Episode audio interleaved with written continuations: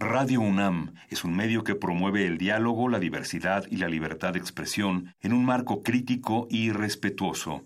Los comentarios expresados a lo largo de su programación reflejan la opinión de quien los emite, mas no de la radiodifusora.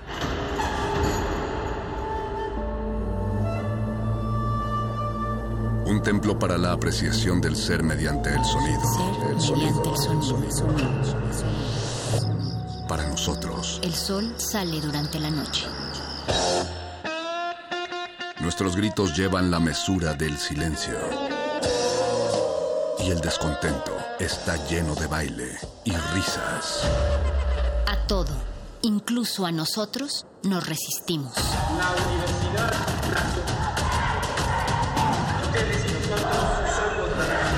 Resistencia modulada.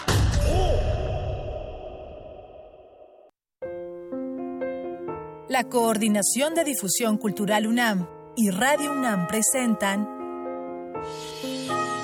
Aire. Arte. Cultura. Ciencia. Sociedad. Reflexión.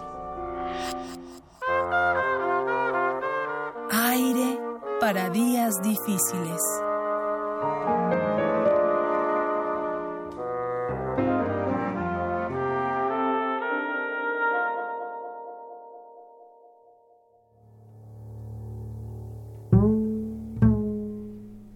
Aire para días difíciles. Es un espacio colaborativo de Radio UNAM con otras instancias de nuestra querida universidad, la Universidad Nacional Autónoma de México, y se trata de llevar a cabo una reflexión, una serie de reflexiones, una serie de recomendaciones para todos los que tienen el privilegio de poder permanecer en casa en esta cuarentena. Es muy importante que permanezcan en casa en esta cuarentena. Recuerden que estamos en un momento crítico. La curva se ha pronunciado y es indispensable que ustedes se cuiden, no saturemos más los hospitales, no contribuyamos al contagio. Mejor contribuyamos a la reflexión, contribuyamos al diálogo, para eso es este espacio. Yo soy Héctor Castañeda, del otro lado del cristal está Alberto Benítez Betoques en la producción. Gracias también a Andrés Ramírez por estar del otro lado del micrófono. Y en esta ocasión queríamos mencionarles a todos ustedes que la historia nos ayuda a entender el presente y reflexionar sobre el futuro indudablemente. Hace aproximadamente 100 años o más, se presentó en el mundo otra pandemia que tuvo impactos brutales porque se infectaron, según los registros, unas 500 millones de personas. La mayor parte de los muertos evidentemente fueron indígenas, fueron campesinos pobres, que vieron cómo esta influenza, esta gripe española llegaba a sus tierras y no únicamente les provocaba un profundo dolor, nos provocaba un profundo dolor y se llevaba la vida de nuestros seres queridos, sino que además pues hay que considerar cómo fue que esto pudo haber influido en el desenlace de la Revolución Mexicana al llegar a las tropas de Emiliano Zapata. Para hablar más acerca de este momento de la historia, que seguramente le suena familiar, tenemos del otro lado de la línea a la maestra Paola Morán. Ella es secretaria técnica de vinculación de la Coordinación de Difusión Cultural de la UNAM. Buenas noches, Paola Morán. Hola Héctor, buenas noches. Buenas a y los radioescuchas. Qué gusto estar en Radio UNAM, en Resistencia Modulada, en esta nueva sección Aire. Como dices, yo traigo aire del pasado, que parece presente. Así es. Oye, perdón por el spoiler. No te preocupes, hasta hasta voy a voy a ahondar, no te preocupes. Seguramente tú lo vas a explicar mejor. Cuéntanos, ¿qué, ¿qué fue lo que pasó hace más de 100 años? Mira, podríamos pensar, ¿no? Que la epidemia que ahora asola al mundo y a nuestro país es excepcional y no, pues por desgracia, como decías, ha habido varias y quiero contarles hoy sobre la influenza española de 1918, cómo llegó a México, luego Morelos y cómo fue que hasta mi general Emiliano Zapata la padeció. Fíjate en el origen de la palabra influenza. El término influenza se usó por primera vez en Florencia, en Italia, durante la terrible peste de 1357, en el siglo XIV. Se decía que era un mal provocado por influencias, influencias, influencias malignas de los astros o de los espíritus. Y de ahí queda la palabreja influenza, por influencias, ¿no? Eh, la de 1918 recorrió, el mundo entero en solo cuatro meses y se le llama española porque ellos fueron los primeros que la comunicaron al mundo, que dieron la alerta. Ellos no tenían censura de guerra porque tenemos que recordar que en ese año eh, eh, fue el, último año de la Primera Guerra Mundial, ¿no? Que acabó en noviembre. La primera propagación de influencia en España, eh, de influenza en España, fue de mayo a junio del 18. Luego vino una segunda oleada de septiembre a diciembre y después de enero a junio del 19 tuvieron el repunte final. Según Rui Pérez Tamayo y otros especialistas, esta influenza de 1918 arrasó con 40 millones de personas en todo el mundo.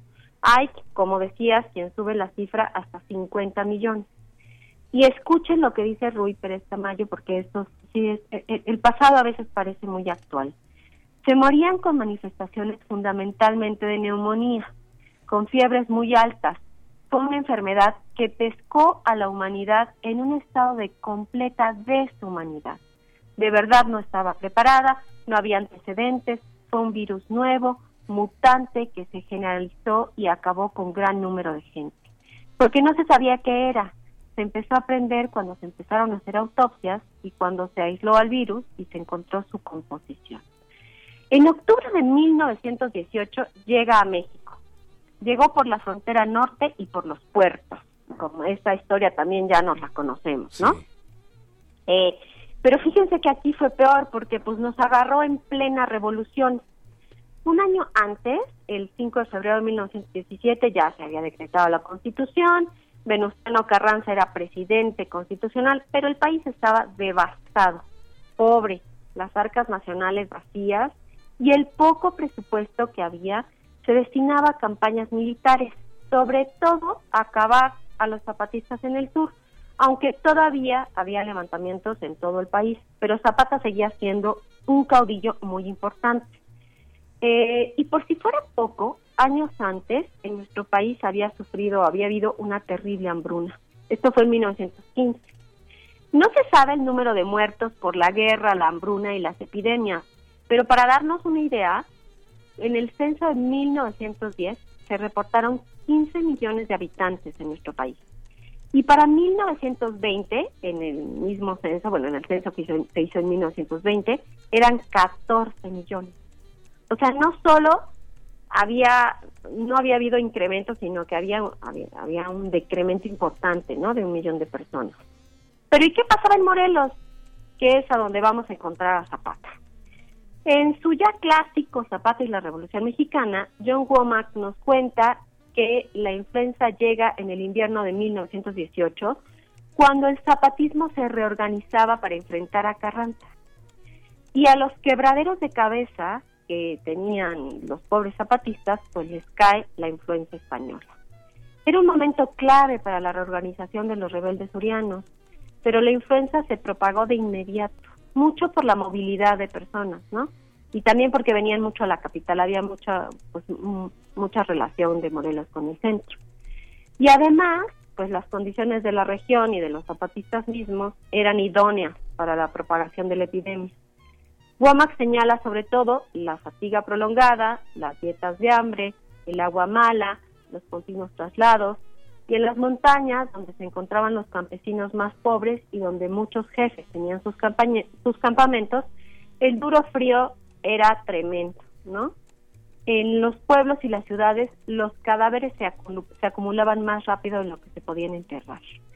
Ya para diciembre, Cuautla y Cuernavaca habían perdido a gran parte de su población y en los pueblos la gente se moría de las altas fiebres en chozas que hacían a la carrera allí dejaban a los cadáveres y los, los sobrevivientes pues tiraban pa'l monte, como se decía en aquella época, o sea, huían, ¿no? Encontrando pues mejores condiciones.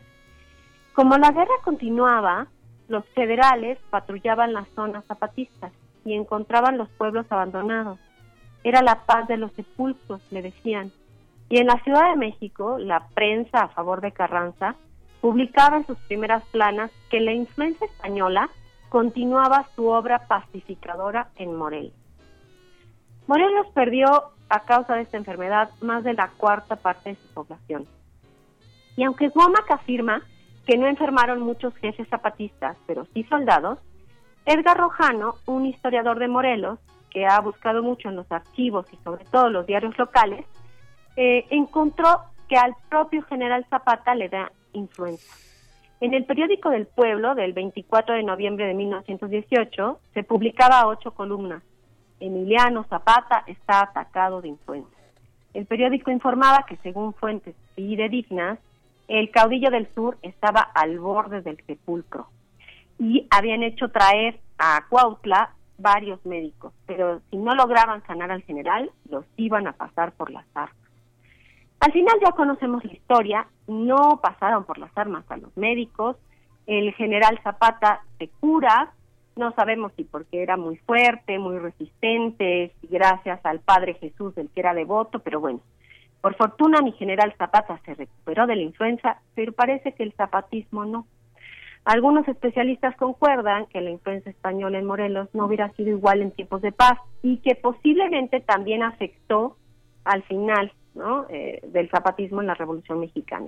En realidad no lo sabemos, eh, pero es cierto que la influenza sí afectó no solo la salud de los zapatistas, sino su estrategia militar, porque en Morelos, porque todo Morelos era zapatista, o sea, que se mermara la población les afectó mucho. Así que bueno, pues es una historia que nos suena un poco conocida, con un final que pues sí, ya no sabemos porque todos sabemos que después, en 1919, eh, en abril, el 10 de abril, pues eh, el general Emiliano Zapata sería asesinado en Chinameca, ¿no? ¿Y esto pudo haber influido en el desenlace de la Revolución Mexicana? Estoy pensando un poco en el episodio de otra enfermedad que trajeron los españoles a la hora de conquistar estas tierras y que, definitiva, que fue definitivo, definitivo, ¿no? Exactamente, parece que sí. Digamos que no podemos saberlo porque ni siquiera tenemos números precisos de cuánta gente murió, murió a causa de, la epidemia, ¿no? Eh, pero haciendo pues estos ejercicios contrafactuales que les gusta hacer a los historiadores, podríamos decir que sí, ¿no? Que hubiera podido pasar sí que hubiera se hubiera podido cambiar la, el final de la revolución, ¿no? A lo mejor, pues, a lo mejor, por lo menos Carranza no hubiera estado tan, tan contento, ¿no? Aunque su desenlace tampoco es, este, tampoco es bonito, la verdad. Sí, ¿no? Y, el contexto menos. Pero como bien decías, Paula Morán, que de algo nos sirva este lamentable momento de la historia para reflexionar, ¿no? Sobre lo que podría ocurrir, pero sobre todo creo para demostrar que absolutamente nadie está exento de enfermarse en un momento como este y también de que no se trata de señalar a nadie, pero sin duda hay un sector que siempre es más vulnerable en la población, ¿no? Exacto, y de que nuestros males pues no son excepcionales, ¿no? Uno cree que solo nos pasa a nosotros y tristemente pues no, solo somos excepcionales para nuestras mamás porque eh, esto se, se repite, ¿no? Y sí habría que aprender de la historia, aunque ahora está tan tan manoseada, pero sirve para aprender, ¿no? Paola Morán, secretaria técnica de vinculación de la Coordinación de Difusión Cultural de la UNAM. Te agradecemos mucho que hayas participado en este breve espacio, breve pero importante espacio, y vamos a cerrar con un corrido sugerido por ti. Tú nos sugerías un corrido de Emiliano Zapata. ¿Qué te parece algo de Antonio Aguilar cantando corridos de la Revolución? Anda, Héctor, eso me gusta está la, noche tequilera como para correr. Muchas gracias. Muchas gracias a ti, Pablo Morán. Ya lo escucharon, quédense en su casa, escuchando Radio UNAM, bebiendo lo que más les guste. Gracias una vez más, seguimos en sintonía.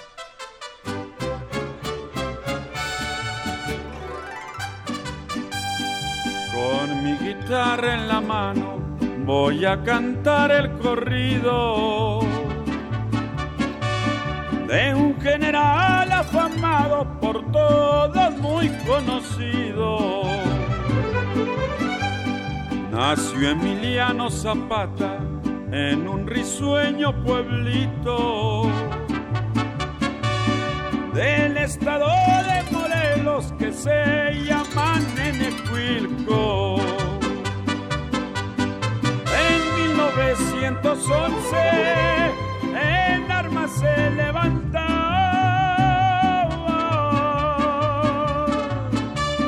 Ahí en la Sierra Zuliana, Emiliano Zapata.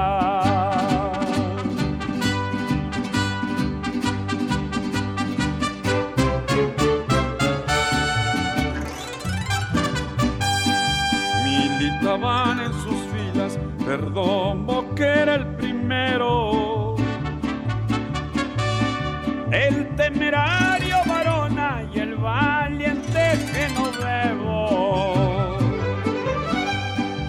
Detrás de los tecorrales con su gente bien armada.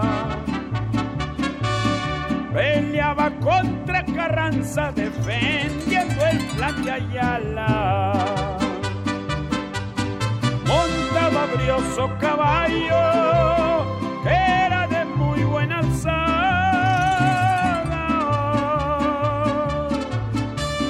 Un con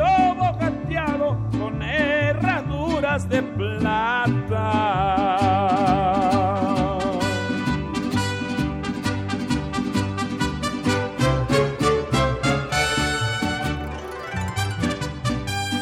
En Chinameca murió el agrarista.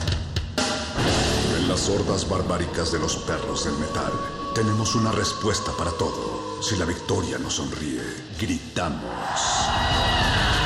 La derrota nos acecha, gritamos. Aquí la alegría o el desencanto dependen de una sola cosa. ¿De qué tan fuerte podemos escuchar la música? Metálisis. Metálisis.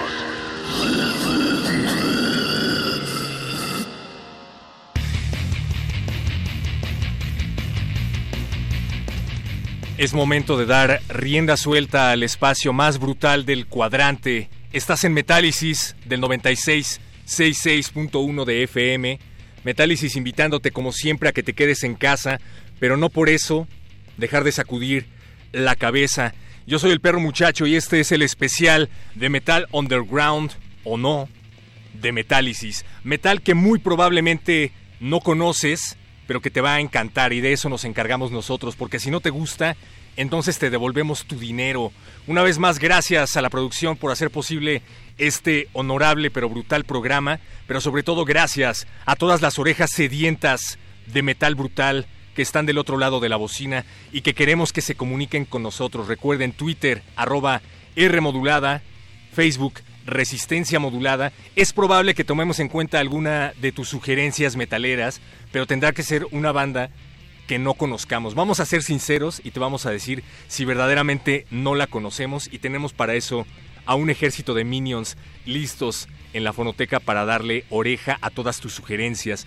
Vamos a empezar porque el tiempo se termina con una banda llamada Desecrator. Se trata de una banda de Nottingham, Reino Unido, que únicamente lanzó un disco de larga duración en toda su carrera. No confundir con la banda del mismo nombre proveniente de Escocia, porque hay varias bandas que se llaman igual y la que viene de Escocia pues es, es un poco conocida, pero Desecrator lanzó un disco llamado Subconscious Release en 1991, uno de los años dorados para el metal, a diferencia de lo que se dice en los documentales producidos por MTV, el metal no murió en los 90 y de hecho 1991 fue un año de importantes lanzamientos de death metal. El estilo fundado por bandas como Entombed se empezó a replicar rápidamente a lo largo de toda la década, sobre todo de la mano del legendario productor Scott Burns. Y después de Subconscious Release, Desecrator desapareció para regresar con algunos de sus miembros originales, de hecho dos de esos miembros son hermanos, pero como banda de punk, una banda de punk llamada Consume, que sigue activa en el circuito underground del Reino Unido, pero que definitivamente no suena para nada a lo que vamos a escuchar a continuación. Subconscious Release fue muy bien recibido en su momento y se trata de un disco de death metal crudo, sucio y con extraordinarios descansos melódicos que nos dan un respiro para volver a la devastación. La portada de este disco merece una mención aparte ya que fue creada por el veterano artista Dan Seagrave, conocido por su trabajo en bandas como Rivers of Nihil, Morbid Angel, Gorgots o los mismos Entombed. Mencionamos Entombed porque son prácticamente los fundadores del sonido que vamos a escuchar o no, ustedes decidan. De Desecrator vamos a escuchar The Suffering, tema que cierra este clásico perdido en el tiempo. Se trata de una versión remasterizada del 2012, aunque en Metálisis recomendamos si es posible escuchar el disco de acetato porque el scratch le da una calidad inigualable. Esto es The Suffering de The Secretor de 1991 en el especial de metal que muy probablemente no conoces aquí en Radio UNAM.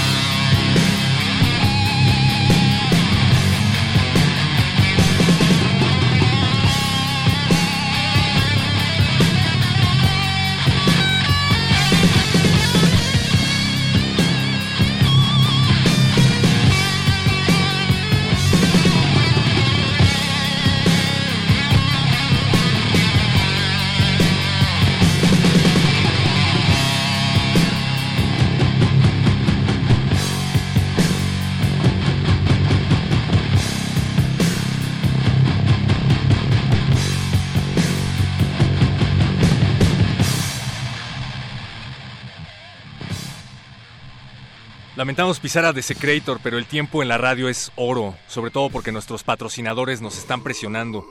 Nuestros patrocinadores son las toallitas húmedas que tenemos aquí al lado. Muchas gracias, Andrés Ramírez, por estar en la consola de operaciones. ¿Tú conocías a esta banda, Andrés? ¿Conocías a Desecrator del Reino Unido? Ahí está. Primer incauto, muy bien, de esto se trata, de conocer música nueva. Gracias, Cuauhtémoc Ponce Gom, por mandarnos saludos aquí en Twitter. David Rivas nos manda saludos, saludos de vuelta, hermano Metal. Angel Hyperion, ¿qué onda? Recomiendo algunas bandas de la New Wave of British Heavy Metal como Atomcraft, Satan, Grim Reaper, etc. Saludos, Grim Reaper, gran banda, Satan también, Atomcraft, órale, buena recomendación, vamos a checar. Mi querido hermano David García dice, joyas perdidas, ¿quién las perdió? Prefiero pensar que son poco escuchadas. El metal extremo siempre ha sido underground. Escuchemos las sorpresas. Dinos, por favor, David, si tú has ido a ver alguna de estas bandas a la Arena López Mateos, porque por ahí vamos a tener alguna que probablemente ya tocó por allá. Amado Álvarez, saludos. David Rivas, también te, enviamos un abrazo de metal.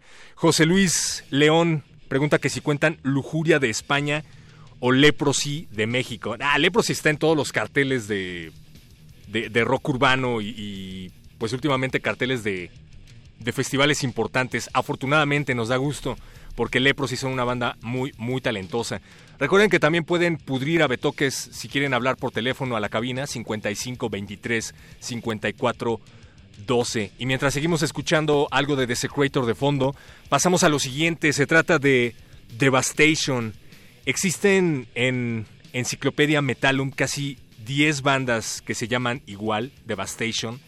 Tan solo hay cuatro bandas con el mismo nombre provenientes de los Estados Unidos, pero los Devastation que nos ocupan esta noche provienen de Corpus Christi, Texas, y se tratan de una legendaria banda de thrash formada en 1986, que es el año en el que, como todos ustedes saben, alcanzaron la fama importantes grupos como Metallica, Megadeth, Slayer. Y es entonces que lanzan su primer demo llamado Destined to Death Devastation de Corpus Christi, Texas, publicó tres discos de larga duración, pero su mejor trabajo sin duda vio la luz en 1991 y se llama Idolatry. Se trata desafortunadamente de un año que ya empezaba a volverse complicado para el género, ya que como decíamos en el bloque anterior, el auge del death metal underground empezaba a abarcar la atención de los metaleros, mientras que bandas icónicas como Metallica o Megadeth empezaban a explorar estilos más amistosos para sonar en la radio. Tal vez fue por esa razón que Devastation se separó en ese mismo 1991, pero cuentan las, cuentan las historias que la banda se presentó en la legendaria Arena López Mateos en 1988 y además tuvo una breve aparición en el noticiario Eco de Televisa. ¿Se acuerdan cuando Death de Chuck Schuldiner salía en la televisión? Bueno, pues también Devastation salió en Televisa.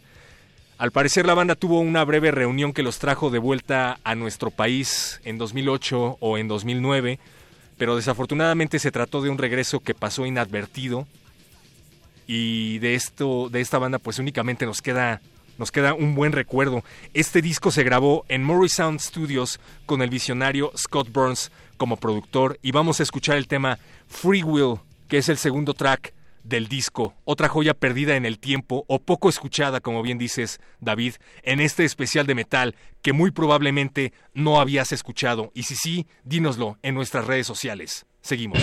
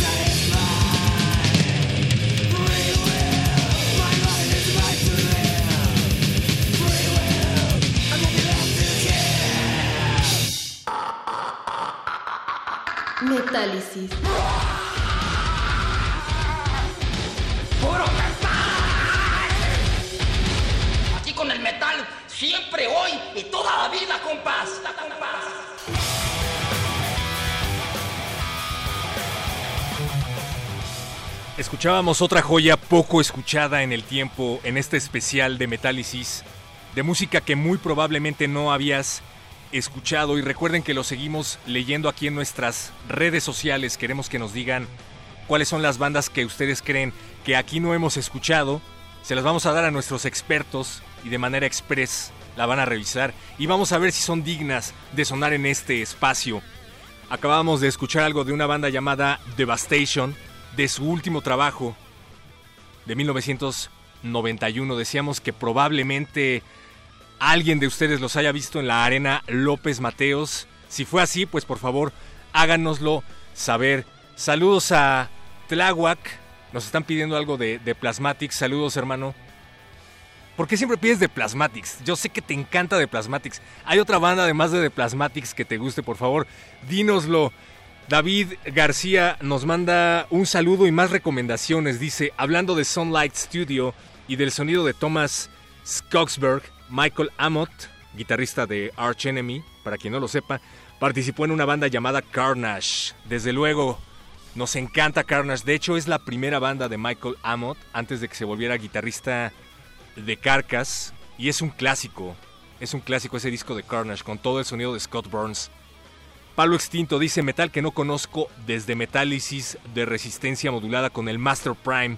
Perro muchacho, ay, muchas gracias. Para esta noche apacible de gritos y sombrerazos. Rodrigo Muñoz dice que nos saluda desde Tlaxcala, reportando como cada semana. Saludos hasta todas las hordas perrunas de Tlaxcala, Rodrigo. Saludos también a Ángel. ¿Cómo estás, mi hermano? Mándanos una recomendación aquí a nuestras redes. Recuerda R modulada en Twitter. José Luis León pregunta que si cuentan Lujuria de España o Lepros y de México. Ah, ese ya lo había leído. Vamos a buscar a Lujuria, mi hermano. Pero antes, queremos recomendarles a una banda que probablemente no conozcan, pero ya entrando al corazón de las tinieblas, o sea, al corazón del black metal. Se trata de black metal con tintes dead. Tenemos para ustedes algo de una banda llamada Bestial Mockery. El nombre lo dice todo. Bestial Mockery la descubrimos a la antigua, de hecho. Iba caminando yo con Betoques en el Tianguis Cultural del Chopo. Y de pronto Beto se aventó al piso porque dice que escuchó una sierra eléctrica. Y yo le decía, Beto, tranquilízate, no es una sierra eléctrica. Es una banda, preguntamos en el puesto en donde estaba sonando y el dependiente nos recomendó a esta banda llamada Bestial Mockery, con el tema que precisamente vamos a escuchar. Se trata de una banda originaria de Suecia formada en 1995.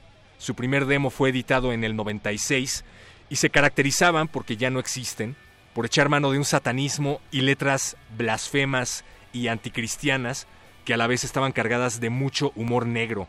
Bestial Mockery.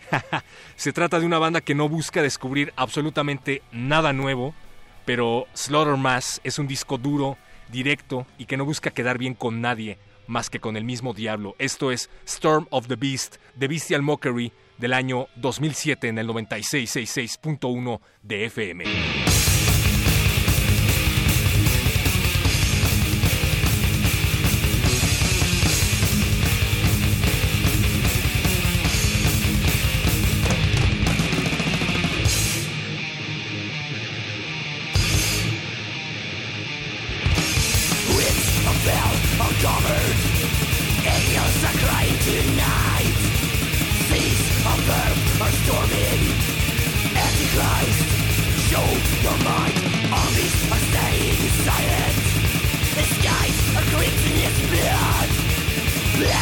Clouds are forming. The kids are crawling in mud.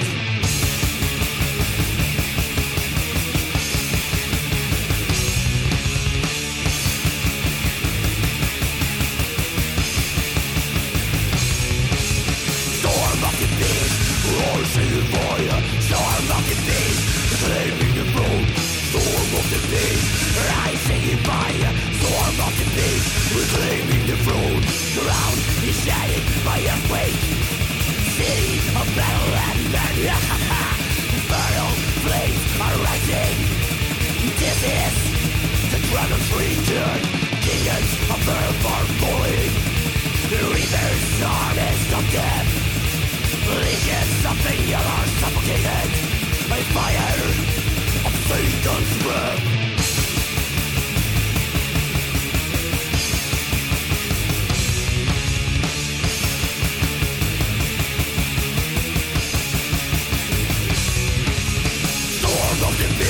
Rising in fire, storm of the faith, reclaiming the throne.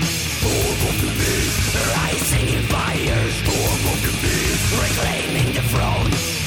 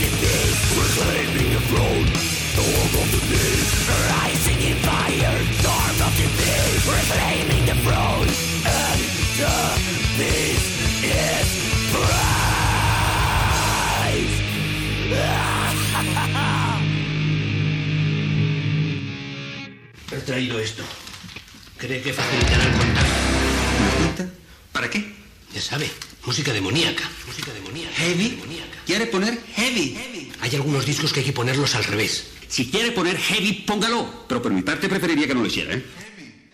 Metálisis. Solo música romántica.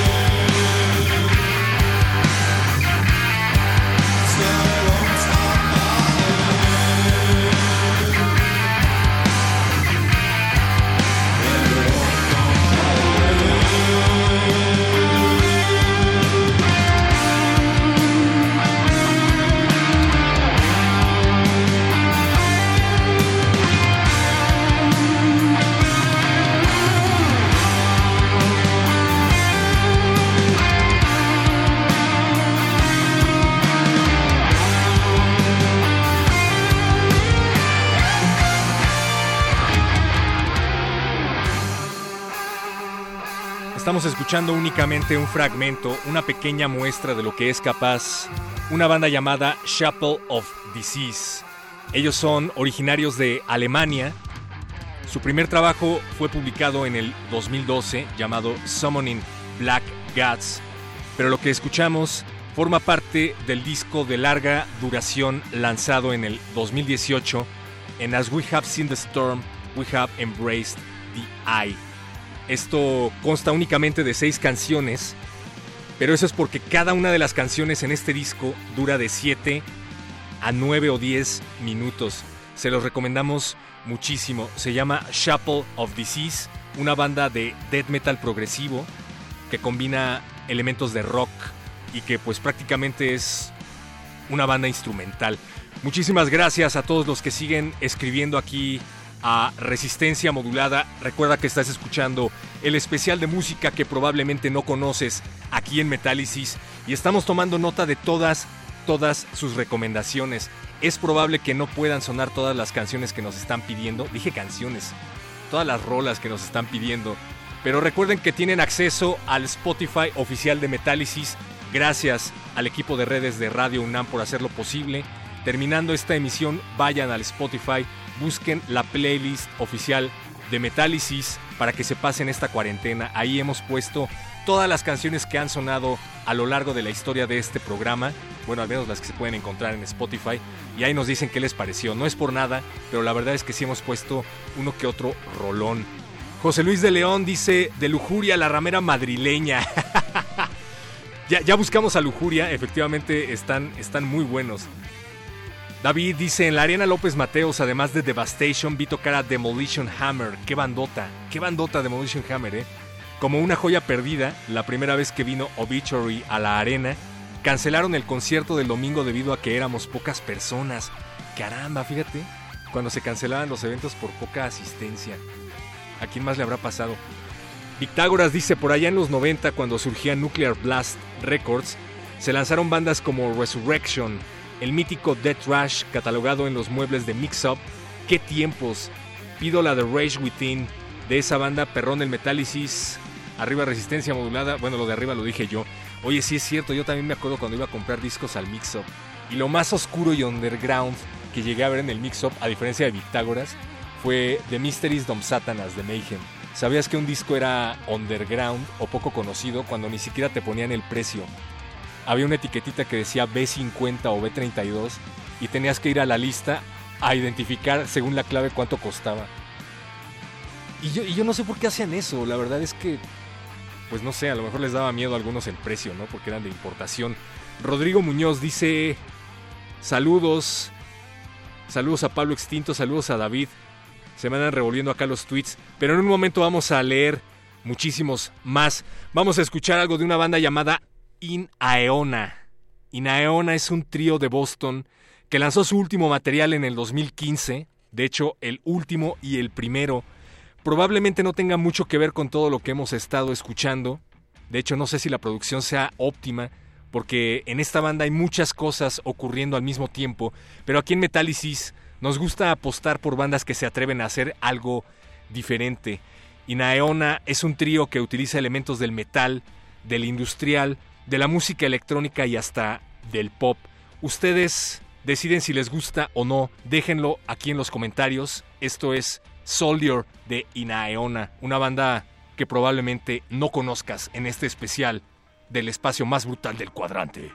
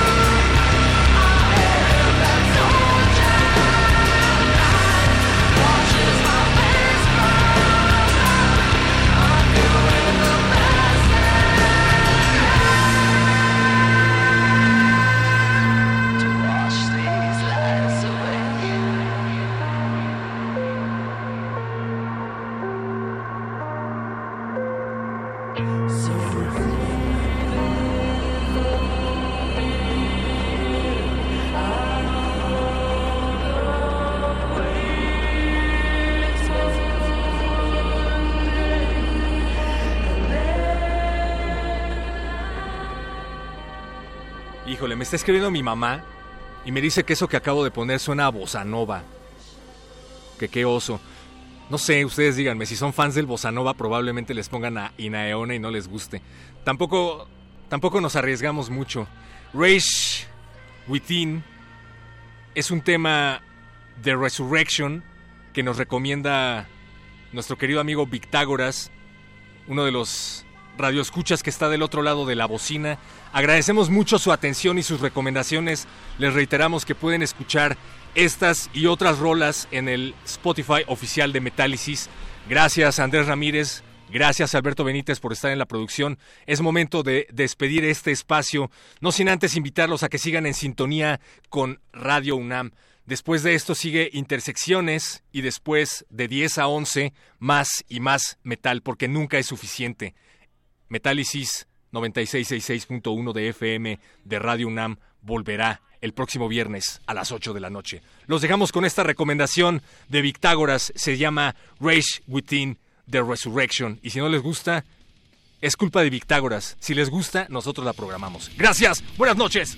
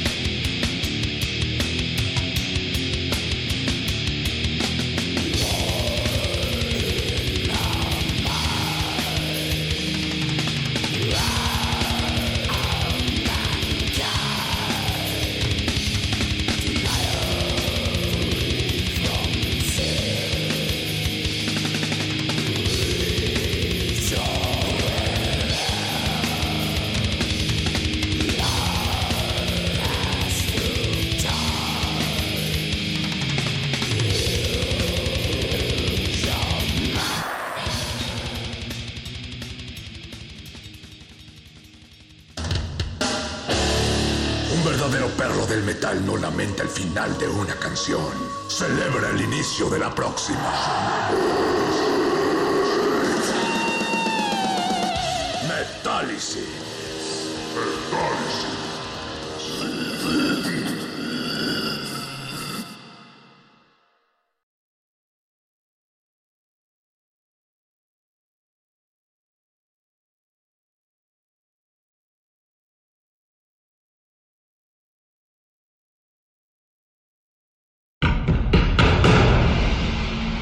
Como dijo el sabio Playlist Zoo, el viaje de las mil canciones empieza siempre con la primera reproducción.